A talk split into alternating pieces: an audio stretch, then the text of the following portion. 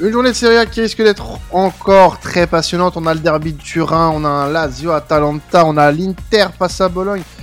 Papou Gomez qui signe à Monza, pas mal de choses à dire sur cette journée de Serie A.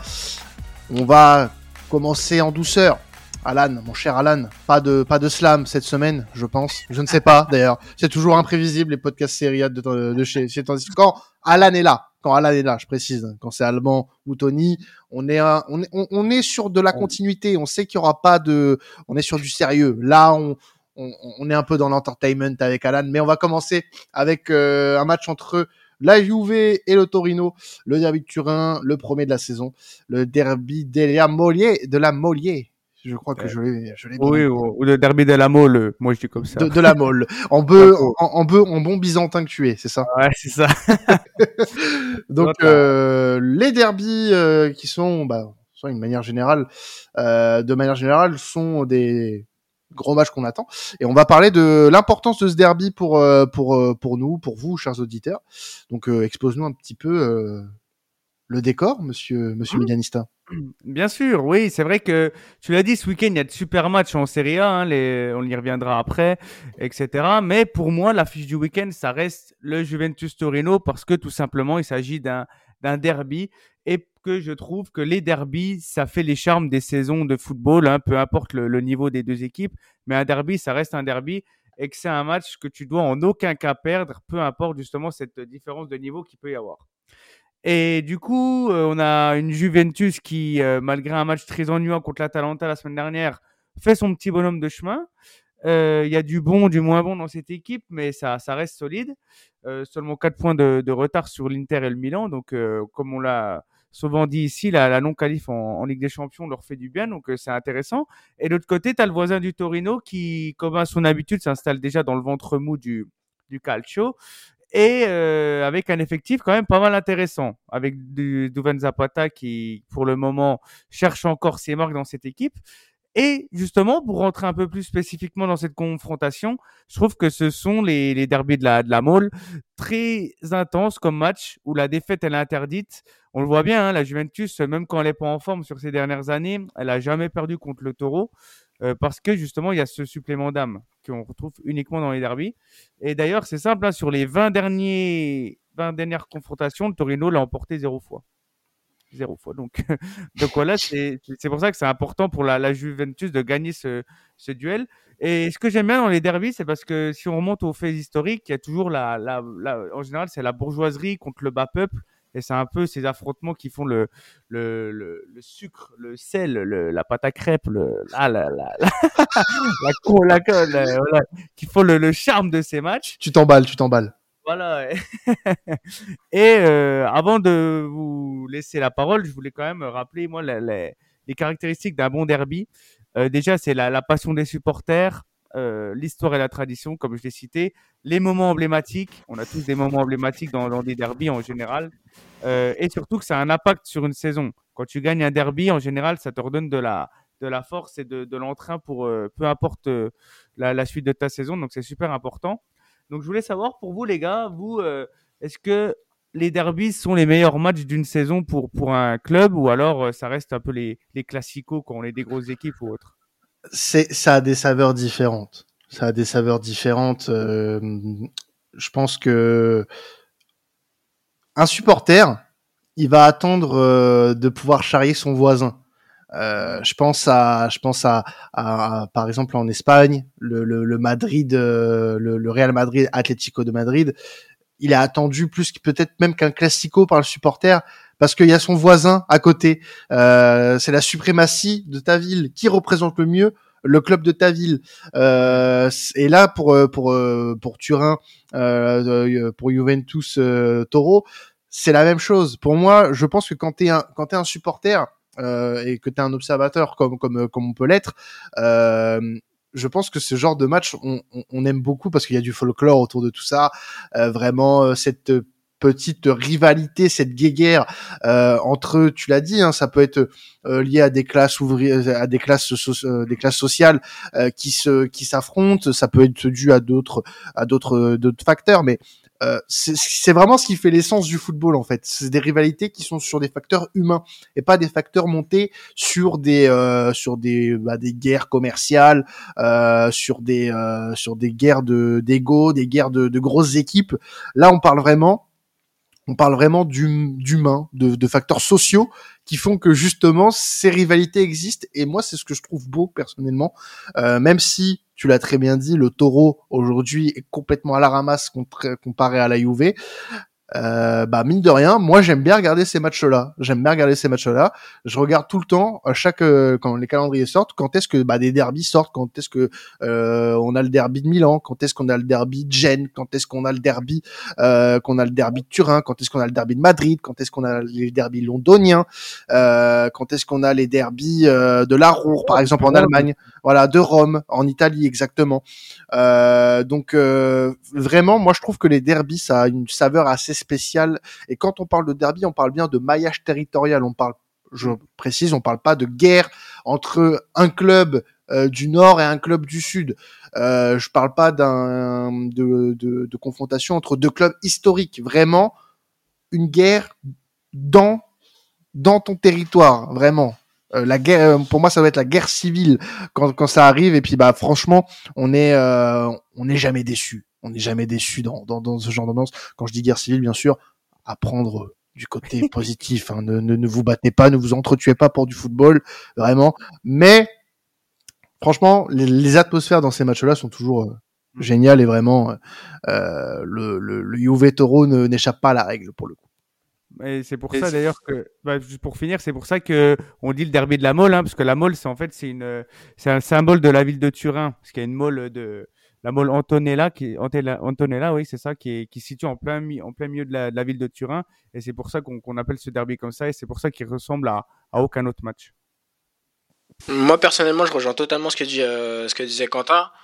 Euh, un derby, pour moi, c'est, euh, quel que soit le classement de l'un ou de l'autre, c'est c'est un derby, ça se gagne. Un derby, ça se gagne. Et voilà, Quentin a, raison là-dessus. Euh, le, le, tifosi, dans ce, dans ce cas, que ce soit un tifosi de l'Inter, de la Juve ou, euh, ou de l'AS Roma, quand il regarde le calendrier qui sort en... qui sort, il attend que deux matchs. Le, mm. derby, euh, le derby contre l'adversaire.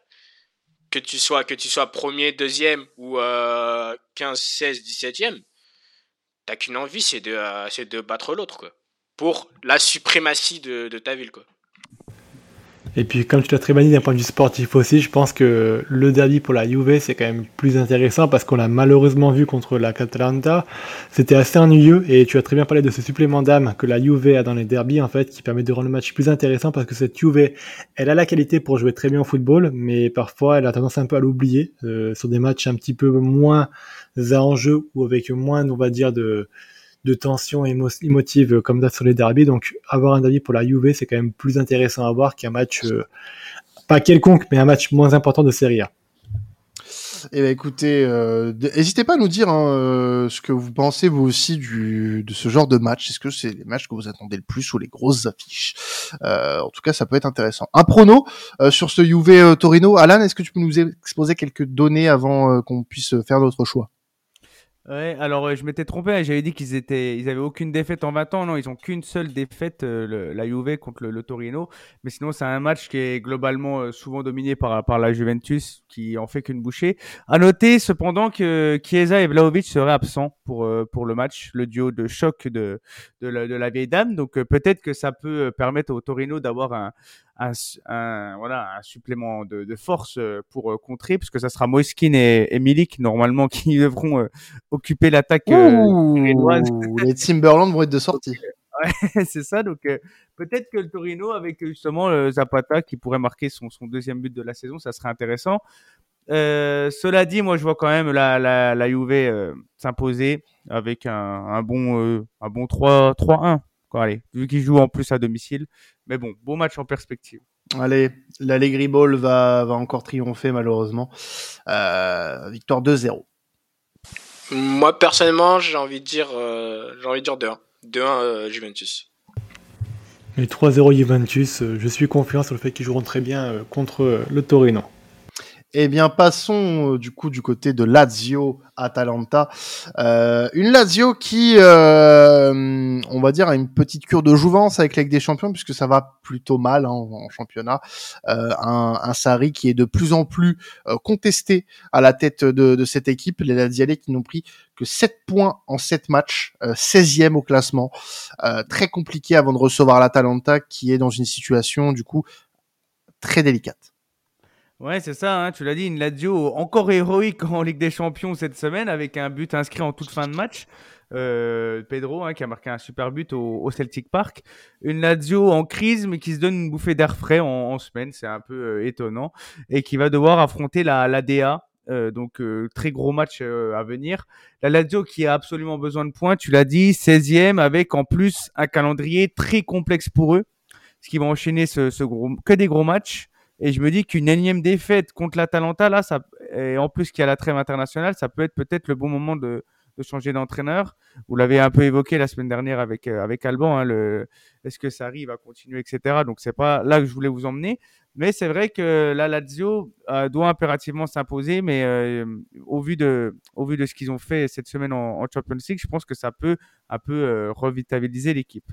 Et côté Atalanta, justement, franchement, ça fait pas de bruit l'Atalanta mais c'est clairement l'équipe qui va venir jouer les troubles faits euh, cette saison. Gasperini connaît bien son, son équipe, l'effectif est très intéressant. Il y a des joueurs comme Coupe Meiners, comme euh, Pasalic, comme euh, euh, comme De Roon, etc., que moi je trouve toujours très intéressant et que Gasperini arrive à en sortir le, meilleur à chaque fois. et cette Atalanta, moi, elle m'impressionne. Elle a fait, bon, on l'a dit juste avant, un, un, match très ennuyant contre la Juve, mais elle sait s'adapter à l'adversaire. Donc si elle joue contre la Juve, ça va être un match euh, nul. Si elle joue contre la Lazio, qui malgré tout est quand même assez offensive, je pense que ça peut être intéressant à suivre ce week-end. Mais ma question pour vous, les gars, c'était de savoir si l'Atalanta a les ressources nécessaires pour essayer de figurer dans le top 4 cette saison, sachant qu'ils sont encore imposés là euh, en Europa League euh, cette semaine aussi. Donc ils sont vraiment sur une bonne lancée. Ouais, il y a une belle dynamique hein, du côté de Bergame. Franchement, c'était euh, assez compliqué sur les dernières saisons. On en avait déjà un petit peu parlé euh, sur le début de saison de, de l'Atalanta et c'est vrai que euh, Gasperini a su un petit peu, un petit peu se remettre en question. C'est rare pour un entraîneur de son âge et de son expérience et faut faut mettre ça à son crédit. Honnêtement, je suis, je suis assez satisfait de ce que fait l'Atalanta. Pas eu trop l'occasion de voir ce que ça donnait réellement cette saison. Je pense que le match face à la Lazio va me permettre de, de pouvoir me faire une idée concrète de, de ce que vaut euh, l'Atalanta de, de, Gasperini euh, cette saison, mais tu l'as dit, de toute façon, en termes de résultats, c'est plutôt probant. Euh, tu es sixième après cette journée, tu as pris, euh, as pris 13 points, soit quasiment le double de ton adversaire du week-end. Euh, tu restes sur des résultats plutôt, plutôt positifs, hein, avec un nul face à la Juve. Donc non, franchement, c'est intéressant et j'ai hâte de voir le match face à la Lazio ce week-end, parce que ça pourrait être un, un tournant positif pour les, les joueurs de Gasperini.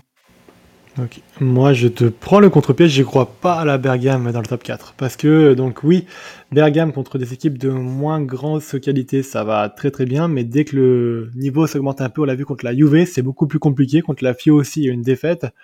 On a l'impression que cette équipe-là, quand même, elle a elle a un gap, elle a un plafond, on va dire, qu'elle n'arrive pas à atteindre contre des équipes qui jouent justement le top 4. Et euh, donc, ils seront pas loin du top 4 sur la fin de saison. Mais justement, ce, manque de niveau et cette capacité à ne pas réussir à élever son niveau de jeu dans les grands rendez-vous va leur être fatal. Et euh, je les vois de ce fait ne pas se qualifier pour la Ligue des Champions l'année euh, prochaine. Ouais, vas-y. ouais. ouais, c'était surtout que Quentin voulait parler, mais euh, on a eu un. Petit problème de micro, mais vas-y, je te laisse la parole, Karim. Mais euh, moi, personnellement, bah, comme Quentin, j'ai pas eu trop l'occasion de regarder la, la DA, mais euh, du, des résultats que je vois, moi, personnellement, je, le, je les vois bien continuer, à, continuer sur leur lancée et par la suite dégager le coach, le coach de la Lazio. Après avoir, mm. mais euh, je rejoins surtout, euh, je rejoins surtout Flo sur le fait que euh, le top 4 va être un, va être très très chaud à voir. Ouais, après, moi, moi je, suis, je suis intrigué pour le moment par les résultats, mais c'est vrai que le top 4, de toute façon, au vu de la concurrence, sur le papier, il y a, il y a des, il y a des équipes qui sont au-dessus. L'Inter, le Milan, le Napoli, la Juve. C'est le top 4 actuel Rien que pour citer que, euh, même si le Napoli, euh, bon, va mieux depuis deux matchs, euh, bah pour moi c'est censé être au-dessus. Même euh, la Fio, attention, la Fio qui fait un très bon début de saison aussi, il va falloir être vigilant. Euh, Peut-être que certains croient plus en la Fio qu'en l'Atalanta d'ailleurs, je sais pas. Mais euh, mais quoi qu'il arrive, euh, on est sur un, un top 6 solide en Serie A. Franchement, je pense que ça devrait pas bouger pour moi. Ce top, le top 6 qu'on a actuellement devrait rester le top 6 qu'on aura en fin de saison, sauf surprise pour ma part. Euh, je trouve que c'est euh, dans ce qu'on a pu entendre et voir euh, les équipes qui ont le plus convaincu sur les deux premiers mois de compétition. Donc euh, je vois pas forcément des équipes comme Lecce, Bologne, euh, même le, le Toro, Sassuolo, même la Roma revenir. Euh, la Lazio encore moins pour le coup. Euh, à part s'il change de coach très très vite. Mais euh, je pense que l'Atalanta a, encore, a quand même un coup à jouer pour ce top 4. Bah ouais, surtout qu'il y a une, nouvelle dynamique qui s'est installée du côté de l'Atalanta. On se souvenait de cette équipe euh, de Gasperini qui marquait énormément de buts, hein, des 98 buts, des 90 buts il y a, il y a 3-4 ans. Ces deux dernières années, c'était plus compliqué parce que justement, il a un peu changé sa, sa façon de jouer. Et là, on retrouve un peu une DA qui, qui marque beaucoup de buts avec un, voilà, Luis Muriel et Charles de Ketteler qui arrivent aussi à, à s'exprimer. Donc peut-être que c'est le retour de la DA. C'est pour ça que je voulais vous, vous emmener là-dessus. L'avenir nous le dira, mais en tout cas, euh, c'est bien. Moi, je trouve d'avoir une équipe euh, comme l'Atalanta qui n'est jamais aussi forte que quand elle n'est pas attendue. Donc, euh, ça va être intéressant de, de, voir ça par la suite. Et donc, on va filer du côté de, de Milan, puisque l'Inter va recevoir Bologne avec les deux meilleures défenses d'Europe. Oui, l'Inter et Bologne sont les deux meilleures défenses d'Europe. L'Inter a encaissé trois buts seulement en championnat cette saison, pendant que Bologne, de son côté, huitième de Serie A, n'a encaissé que quatre petits buts. Euh, donc ça va être un match assez intéressant euh, des deux côtés et voir quelle équipe sera finalement la plus solide ce week-end. Exactement, hein, l'Inter qui, qui s'est bien rattrapé après sa défaite à Sassuolo, qu'ils ont battu la Salernitana 4 à 0 et qu'ils ont remporté leur match de Ligue des Champions face au Benfica avec euh, une équipe interiste et un Lautaro Martinez en, en feu. Euh, moi d'ailleurs, j'ai toujours dit à hein, Lautaro Martinez, je trouve que c'est un vrai top player depuis trois saisons. Euh, maintenant, et du coup, je trouve que l'Inter, en plus d'avoir un Lautaro Martinez en feu, a une solidité défensive remarquable avec, euh, comme tu l'as dit, seulement trois buts encaissés en championnat et quatre buts encaissés, euh, toutes compétitions confondues, parce qu'ils sont pris à, un but lors de la première journée de, de, Ligue des Champions. Mais contre le Benfica, ils ont encore eu leur cage inviolée avec un Yann Sommer vraiment très très bon. Comme tu l'as dit, Quentin, c'est actuellement la meilleure défense d'Europe. Et pourtant, c'est ça qui m'étonne, moi, c'est que si on prend les joueurs individuellement qui composent cette défense centrale, eh ben, il n'y en a aucun qui est top 5, voire euh, top 7, 8 à son poste. Euh, pour vous les citer, euh, voilà, il y a Darmian qui est polyvalent, mais c'est pas non plus un, monstre. Il y a Papi à Serbie. À Serbie, je suis désolé, il y a, deux ans, c'était considéré comme un flop, enfin un joueur en très grande difficulté.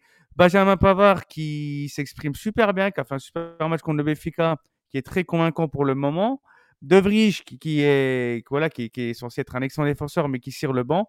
Et tu as uniquement voilà Bastoni qui est vraiment le pilier de cette défense. Par contre lui ça se voit que ça fait deux trois saisons qu'il performe et que c'est vraiment le, le, leader de, de cette défense interiste. Euh, et du coup euh, tu, rajoutes à ça Yann Sommer qui euh, est vraiment exceptionnel qui a son entrée VIP au, au FC sous-côté hein, Yann Sommer que je trouve vraiment très bon ça fait que tu as une défense de l'Inter vraiment, euh, vraiment remarquable, meilleure défense d'Europe, comme vous l'avez dit. Donc, ma question pour vous, les gars, c'était de savoir, avec ces, ces, cinq défenseurs à disposition, quelle est selon vous la charnière la plus complémentaire et solide qu'ils peuvent faire, sachant que Inzaghi fait souvent tourner les cinq. Donc, euh, c'est pour ça que c'est intéressant de, de, se poser la question. Là, euh, là, du coup, tu penses qu'il va faire tourner ce week-end face à Bologne? C'est pour ça que tu, tu, tu poses la question bah, il fait beaucoup. Moi, je trouve que tout le monde, sur les cinq défenseurs, tout le monde a beaucoup de temps de jeu et qu'il n'y a pas forcément de défense attitrée euh, pour le moment. Même si euh, tu as, Pavard qui vient d'arriver, qui la vient d'enchaîner un peu plus. Tu as juste Bastoni qui est sûr d'être titulaire. Et après, je trouve que ça, ça tourne quand même pas mal et j'arrive pas à, à, voir quelle défense serait la plus euh, optimum pour euh, la suite de la saison. Bah, franchement, euh, une défense Acerbi, Bastoni, Pavard c'est pas si déconnant. Honnêtement. Ouais, c'est pas si déconnant. Après, moi, je trouve qu'à Serbi, il c'est celui qui a un des, un des joueurs qui a le plus de continuité sous. Après, t'as De Vrij aussi. Mmh. Mais je trouve qu'à Serbie, moi, il peut, euh, il est très aléatoire. Moi, j'ai ses, ses perfs en tête euh, quand il était du côté de la Lazio, c'était très compliqué. Et je trouve que là, il arrive à se révéler, mais sur la durée, je ne sais pas si ça peut durer. Donc c'est pour ça aussi que tu as, un De Vrij qui devrait être titulaire normalement, mais qui cire le banc. Euh, mais euh, voilà, je trouve que c'est c'est compliqué d'avoir de savoir qui pourrait euh, être le plus le, le, plus amène de, de, diriger cette défense avec Bastoni. Hum, moi personnellement, je suis plus bah, après ça, ne vient que de moi, mais je suis plus partant pour avoir un peu plus de continuité. Certes, on a cinq défenseurs qui sont, qui sont vraiment pas mal, mais moi je suis plus partant pour, pour une défense avec Bastoni et, Acherbi. Bastoni, Acherbi. En centrale. Hmm. Ah, mais du coup, tu joues à 4 derrière, c'est ça? Ouais. Ok. Mais là, là, on a plus l'impression que ça part à 5 du coup. Donc, oui, Zaghi est plus habitué à jouer ouais, voilà. Hmm. Oui, donc oui, il y a trois, trois, trois centraux, mais euh, c'est vrai, mais de, de Vries joue quand même pas mal. Donc, euh, euh, si, si tu veux changer et avoir un peu plus de sérénité, tu peux faire une De Vries, Bastoni, Pavard avec un Acerbi qui peut rentrer au cas où. Mais, mais de toute façon, Pavard doit jouer dans une position axiale. De Vries, tu le mets où? Du coup, tu le mets au centre ou tu le mets à gauche? Au centre. Ouais, on est d'accord avec Bastoni à gauche, du coup, comme ça, comme il est gaucher et Pavard à droite. Ça me paraît très bien. Mm. Je, suis d'accord avec toi. Mais j'aime bien aussi d'avoir Acerbi à la place de Vrij parce que, donc, même si elle dit qu'il est assez inconstant sur le début de la saison, je pense qu'aujourd'hui, il est devant De Vrij. Aujourd'hui. Mais ça peut changer et c'est très intéressant. En tout cas, moi, je suis de la vieille école, un droitier à droite, un gaucher à gauche. Et rien que par rapport à ça, donc, du coup, tu as Bastoni à gauche de sûr, Pavard à droite de sûr, et puis dans l'axe, après, soit tu rebascules Bastoni, si De Vrij euh, joue, tu mets euh, De Vrij au centre et tu mets Bastoni à gauche. Sinon, euh, si Acerbi est là, tu mets Bastoni au centre et et Acerni, putain, je suis en train de m'emmêler les pinceaux avec tous les noms, je m'excuse. Ah, il y a un mélange entre Acerbi et Bastoni. C'est ça, excusez-moi. Donc du coup, et Acerbi, du coup, Acerbi qui est gaucher, donc il peut jouer à gauche avec un Bastoni dans l'axe, puisque je trouve que Bastoni est quand même plus solide généralement et meilleur dans l'axe. Et puis tu mets Dumfries et, et Di Marco sur les côtés. Voilà, évidemment. Ah. Mm. Puis tu as Darmian qui peut jouer sur tous les flancs de la défense, donc ça aussi c'est super important. Un vrai Darmian, au final, comme vous, vous comme moi, on le voit plus comme un comme un dépanneur, hein, comme une clé à molette ou un couteau suisse, n'importe, vous décidez. Selon vos préférences. Oui, voilà, c'est vos préférences. Mais je trouve que Darmian aussi, il avait joué dans le, derby face, dans le derby face à Milan, il avait été excellent. Et, c'est intéressant, c'est que sur ces cinq joueurs, les cinq acceptent d'être de, d'être dans la rotation. Il n'y a pas d'animosité entre les cinq c'est toute la force de l'Inter cette saison et c'est pour ça que pour moi et pour beaucoup, euh, c'est un des grands favoris pour le titre cette saison. Eh ben écoute, on, de toute façon, l'Inter en effet fait partie des favoris pour le titre. Hein, on en parle depuis le début de saison et va devoir confirmer ce week-end face à Bologne avant la, avant la trêve internationale. Euh, filons du côté de Monza, on en avait parlé en fin de podcast euh, la semaine dernière. Euh, Papou Gomez qui a signé du côté de Monza en tant qu'agent libre. Euh, il avait résilié son contrat l'été dernier avec le FC Séville l'international argentin qui signe euh, du coup euh, libre du côté euh, de, de, Monza. une recrue plutôt intéressante mine de rien pour un club qui avait créé la sensation la saison passée. Ouais, ouais, hein, Papou Gomez qui, qui, a fait ses débuts avec Monza la semaine dernière, il a joué un petit quart d'heure et qui arrive en Serie A, qui connaît évidemment très bien ce championnat, hein, puisqu'il a passé sept saisons à l'Atalanta avec 60 buts, 70 passes D en 254 matchs, donc c'est très très fort. Il jouait aussi auparavant à Catane euh, dans le début des années 2010, donc c'est un championnat qu'il connaît évidemment par cœur. Euh, il était parti du côté du, du CBFC avec Lopetegui, qui s'est embrouillé avec euh, Gasperini. On pensait que ça allait fonctionner et finalement pas trop. Je trouve que son passage en Espagne est très décevant perso. Et alors qu'on pensait qu'il allait prendre sa retraite, bah, coup de théâtre, on le voit qu'il signe à Monza dans une, aventure qui, qui s'annonce très, euh, très intéressante, très sexy, sachant qu'on sait que dans, en Serie A, les papis aiment bien faire de la résistance. Et Papou Gomez, âgé aujourd'hui de, de, 35 ans, je pense qu'il a tout pour. Euh, je pense que le fit peut être super intéressant. Euh, pour parler de, de, sa rentrée au dernier match, il est rentré piston gauche. Donc moi, ça m'a un peu étonné de voir ça, parce que sachant qu'il a voilà 35 ans et qu'il a plus sa, lueur d'antan, je trouve que c'était pas si pertinent que ça. Mais il devrait être plus aligné en offensif avec Colombo en attaque et Colpani à, à droite. Donc voilà, je trouvais ça sympa de faire un petit focus sur l'un des joueurs emblématiques de, de des années 2010. Et ma question pour vous les gars, c'était de savoir si vous pensez que ça, va matcher, qu'il va faire une, une belle saison sous les couleurs de, de Monza. Alors moi pour moi, euh, moi pour moi oui, même si on ne retrouverait pas euh, le euh, le Papou Gomez qu'on a vu avec avec l'Atalanta. Hmm. Alors certes ça s'est pas certes ça s'est pas très bien passé avec avec le FC Séville, mais il peut apporter cette petite touche d'expérience à la Monza, à Monza qui pour le moment est un peu dans le ventre mou du championnat. Je vais pas être optimiste, honnêtement. Euh, je sens que Papou Gomez à Monza, ça sent le pétard mouillé. Euh, pour moi, il est déjà, il n'est pas utilisé dans une position qui est la sienne. Euh, tu l'as dit, hein, il est rentré en tant que piston gauche. Il a joué un quart d'heure contre Sassuolo. Euh, bon, ça s'est soldé par une victoire parce que de toute façon Monza avait le match en main. Mais euh, sur les, sur la dernière saison, il joue pas énormément avec Séville. Euh, il a été blessé longuement euh, sur le début d'année 2023, euh, où il est blessé. D'ailleurs, il est blessé de décembre 2022 à avril. Il revient, il gagne un peu de temps de jeu, pas énormément, pas énormément égrappillé, voilà, quelques quelques minutes avec Séville pour au final euh, bah, partir au, mois de au mois d'août, enfin août. Hein, il n'avait pas joué une seule minute avec euh, avec Séville sur les euh, les quatre matchs auxquels il aurait pu participer, hein, sur le banc à chaque fois et parfois même pas dans l'équipe. Donc je suis assez sceptique, pas du, enfin même pas dubitatif, sceptique quant à l'arrivée et l'apport que peut avoir Papou Gomez du côté de Monza. C'est un joueur d'expérience hein, qui peut, qui peut, je pense, euh, être bénéfique à n'importe quel vestiaire de, de, Serie A aujourd'hui.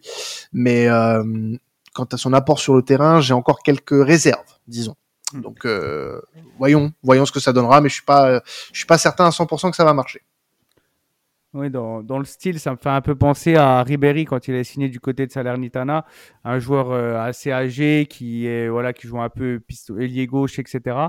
Euh, Ribéry a réussi. Après, il a même signé du côté de la Fio, etc. Euh, non, il a signé à la Fio avant. À la Fio avant et ensuite. justement, justement, son passage à la Salernitana, il était pas si voilà. ça non plus. Mm. Quoi. À la Fio, il était quand même super super intéressant. Euh, donc, euh, j'espère qu'il va réussir parce que voilà, ça reste un, un joueur qui qui a fait rêver de, nombreux jeunes supporters de, la Serie A et de l'Atalanta, notamment avec son duo avec Ilicic, euh, on s'en souvient. Donc euh, voilà, bon retour parmi lui et j'espère quand même que ça va, ça va donner quelque chose de, sexy, comme je disais. Ah, de sexy. Hmm. Sexy. Mais oui, je, je pense, ouais, comme vous, que son apport principal sera pas sur le terrain mais dans le vestiaire et euh, ça aidera beaucoup à mon avis c'est une équipe de Monza qui euh, marche très bien mais qui devrait se maintenir à mon avis sans trop de soucis mais qui aura besoin de joueurs comme euh, Papou Gomez justement en termes d'expérience pour passer un cap et puis devenir une équipe de Serie A récurrente. Après oui sportivement ça va être beaucoup plus compliqué je pense que Quentin tu as très bien dit les termes. Et je dis très souvent les termes, mon cher Florent. rapidement, oui, vas-y Flo, tu voulais, tu voulais rebondir. J'allais juste dire ça pour élire les meilleurs joueurs et entraîneurs de première ligue, mais bon, c'est une autre histoire, c'est pas grave. Mm, mm. tout ça parce que tout ça parce que j'ai parlé de, de Tottenham. Ouais. La, la, rancune est la rancune est, sale, monsieur. Euh, avant de se quitter, un focus sur les autres affiches euh, de ce week-end en Serie A, a commencé avec Naples-Fio, un choc du haut de tableau. Oui, oui, parce que voilà, ça a beau être l'été indien, il, faut, euh, il y aura beaucoup de matchs ce week-end. quel rapport? Quel rapport? Quel rapport avec le foutu été indien, merde? Parce qu'il fait, il fait super beau et il y a un très beau week-end ensoleillé. C'est pour ça que je dis ça. Mais il y a beaucoup de matchs à regarder à la télé. C'est une petite référence, voilà. Euh, comme Joey Dassin a bien chanté l'été indien. Oh non, non, non, non. J'ai pas de chanson Pas ça, interdit, c'est interdit. Non. Attention. Mais c'est vrai qu'il y, a des belles affiches, même si le derby de, Turin est le la plus belle, comme on l'a évoqué. Mais comme tu as dit, un Naples-Florentina très alléchant un choc du haut de tableau. Euh, Napoli qui, malgré sa défaite face au Real Madrid, revient bien en championnat. Donc il va falloir continuer comme ça et affronter un gros bloc de, de Fiorentina qui peut être un candidat déclaré à l'Europe assurément. Le Genoa qui va affronter Milan, l'occasion pour euh, Gilardino, entraîneur du Genoa, de retrouver bah, son ancien club euh, avec lequel il a passé tant de belles années. Oui, oui, il a passé, euh, il a gagné la Ligue des Champions, il a gagné euh, plusieurs trophées avec les, les Rossoneri, mais là, il vient avec la casquette d'entraîneur du Genoa pour jouer les troubles faites. Le Genoa qui, réussit bien contre les gros, hein, donc attention aux Rossoneri. Et là, c'est Milan qui doit avoir faire le plein de points avant cette trêve, étant donné qu'en Ligue des Champions, leur, sort n'est pas du tout bien embarqué pour le moment. Euh, le Cagliari qui joue la Roma, la Lanterne Rouge qui reçoit donc une Roma qui est actuellement assez peu inspirée quand même.